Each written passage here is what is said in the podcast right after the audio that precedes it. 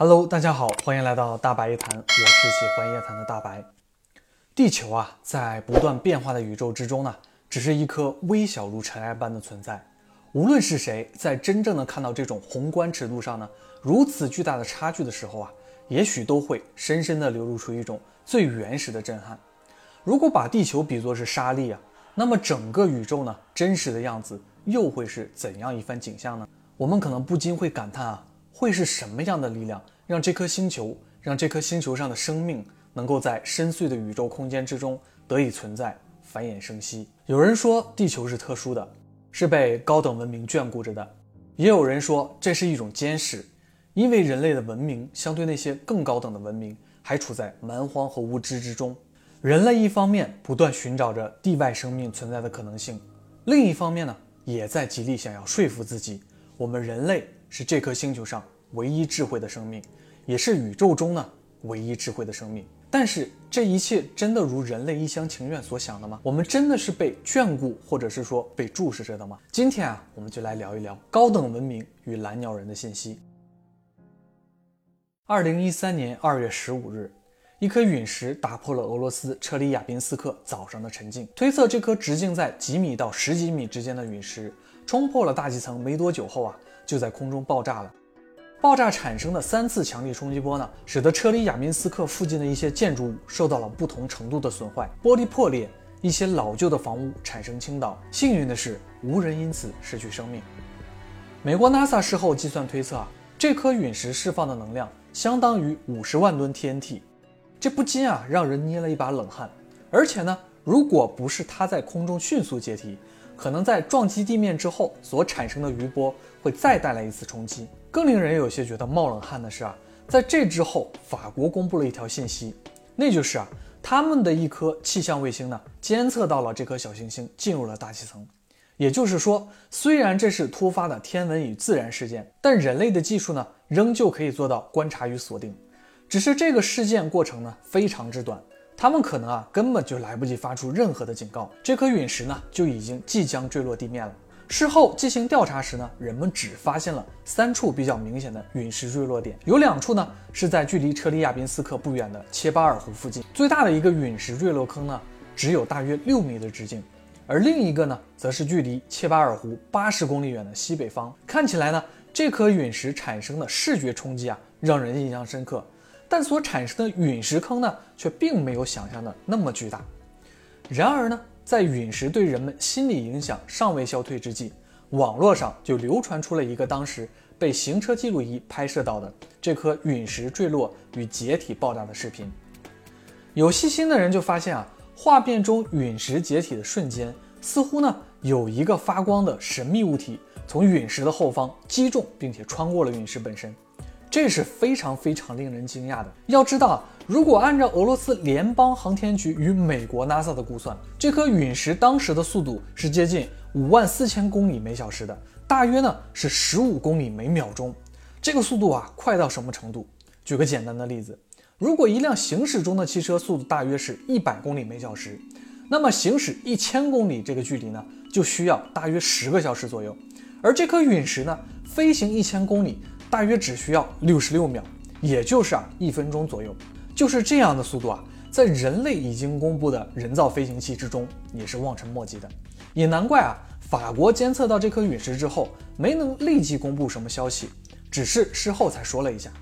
因为这件事呢发生的实在是太突然太快了，毕竟很多啊科幻电影里啊都有这样的场景，就说人类捕获了一颗啊即将坠入地球的小行星或者是陨石的轨道。人们除了看撞击的倒计时之外，似乎也就没有什么别的办法了。现实中呢，其实也是如此。以目前人类的技术，除了观测之外呢，并没有应对这类陨石或者小行星撞击地球时的有效防御办法。当时啊，就有人猜测了，说是不是俄罗斯研究了什么尚未公布的技术，把陨石给摧毁了呢？更有人说啊，这不太可能是人类能做到的事，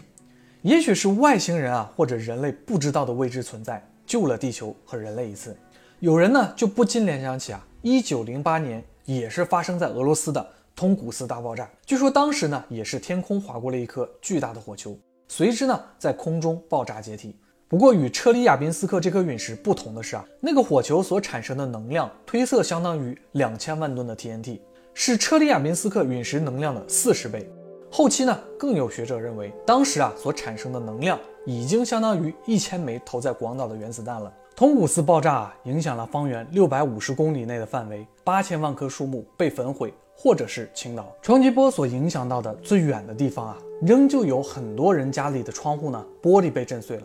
甚至是呢，有人记录当时产生了冲天的蘑菇云。核武器在那个年代啊，并未被发明，可想而知呢，这种现象给人带来的冲击呢，会有多么的巨大。也因为条件有限啊，人们无从知晓那颗火球到底是陨石还是小行星，也没有什么设备可以记录下来影像资料。直到十九年后啊，也就是一九二七年，才有人呢拍摄到了爆炸范围影响下的倾倒的树木的照片。这让很多人呢重新认识了通古斯发生的这件事件，也让人们呢产生了更多的疑问。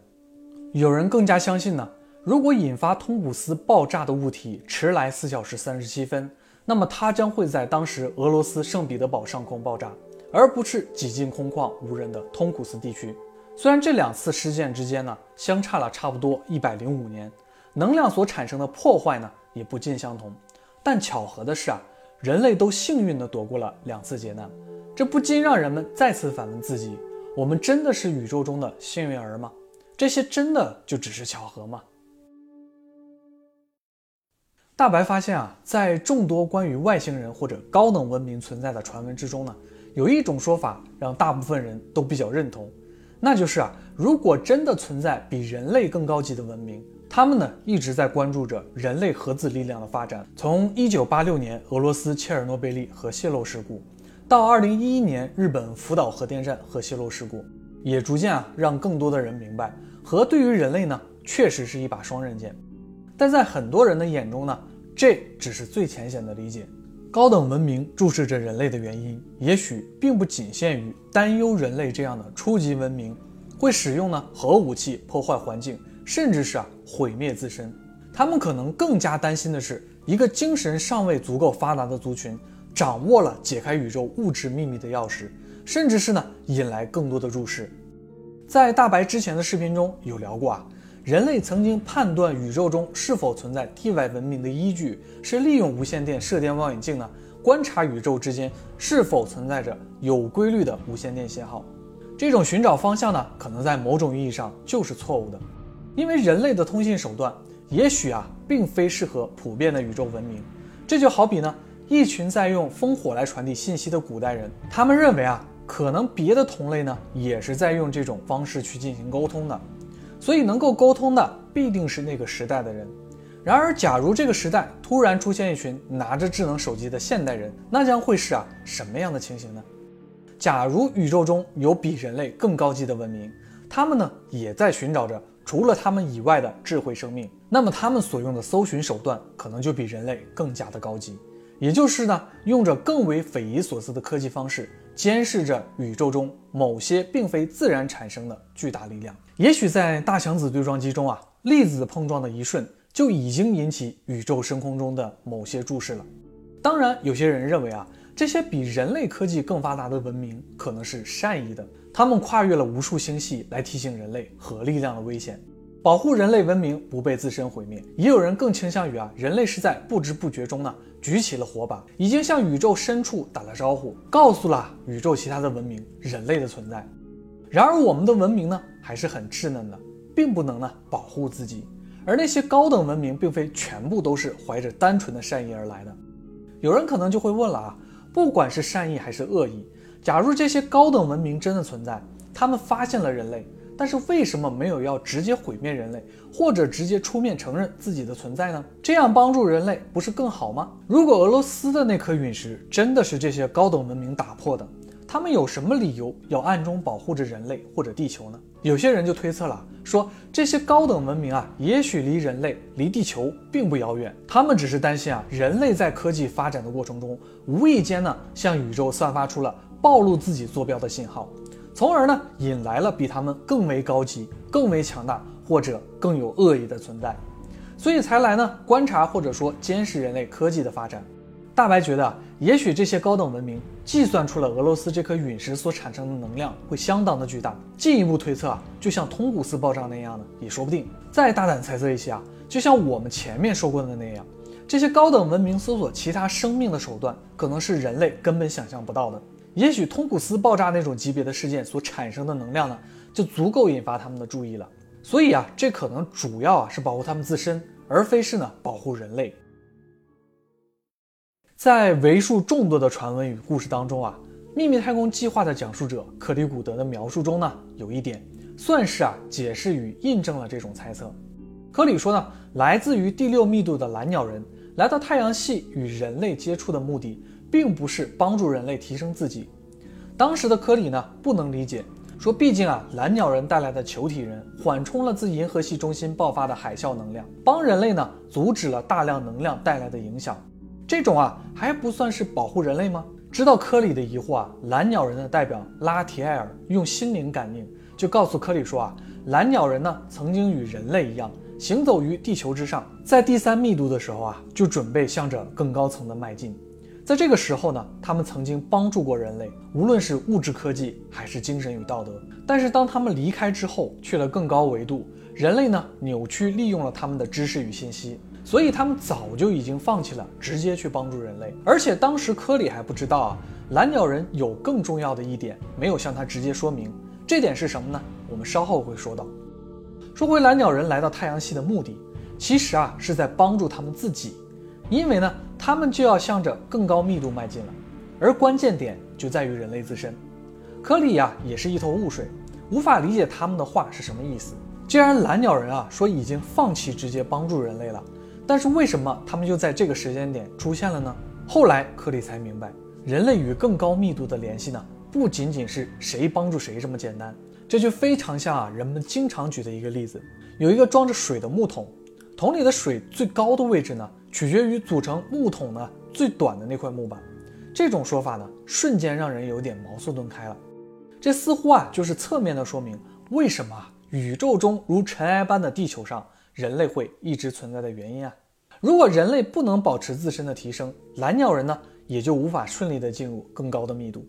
那有人就说了，既然蓝鸟人那么神通广大，为什么他们不直接帮助人类，一下子就提高呢？这就要说回啊，蓝鸟人没有告诉科里最重要的一点，那就是呢因果律。这个啊可以说是人类认知的宇宙中啊最广泛的存在。随着科技啊不断的发展。人类可以更为接近准确的从一件事的原因推测出未来事情变化的方向。不过，人类仍旧可能不太会想到啊，我们与更高等的文明之间是有着这样密切的联系。蓝鸟人也许有能力改变人类文明的发展方向，但是从他们的话语中呢，科里也明白了，蓝鸟人应该早就认识，甚至完全看到了这种联系背后对应的原因与结果。所以，蓝鸟人呢，选择了在他们理解的最大范围内不干涉。但是在面对啊人类可能会毁灭消失的层面上，他们会从某种程度上呢干涉人类没有能力解决的事情，就比如啊派球体来缓冲外太空即将到达的巨大能量这种事。听到这儿呢，可能就有人会说了，那二零一三年俄罗斯陨石事件是不是这些第六密度的蓝鸟人做的呢？哎，有个比较巧合的点是啊，确实根据科里的描述呢，蓝鸟人来到太阳系与地球的日期就是在二零一二年前后。但是大白觉得啊，俄罗斯陨石的这个事情可能还到不了人类毁灭的这个级别，所以啊，大概率并不是蓝鸟人所为。但是不妨大胆的猜测一下，虽然不是蓝鸟人啊，但也许就是比人类文明发展或者科技高几个量级的文明做的。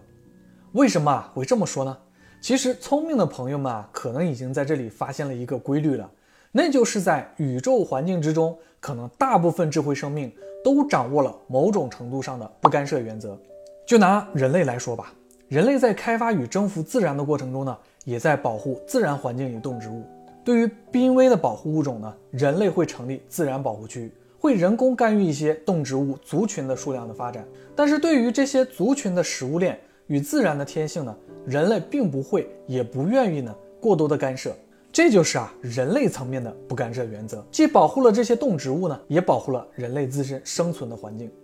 那么我们也许可以理解为啊，文明发展层次的不同，不干涉原则的范围也就相对越大。所以，二零一三年俄罗斯陨石事件如果真的是非人类科技阻止的，也许呢，就是一些比人类文明高级却还没有达到蓝鸟人那个层次的其他高等文明留下的痕迹。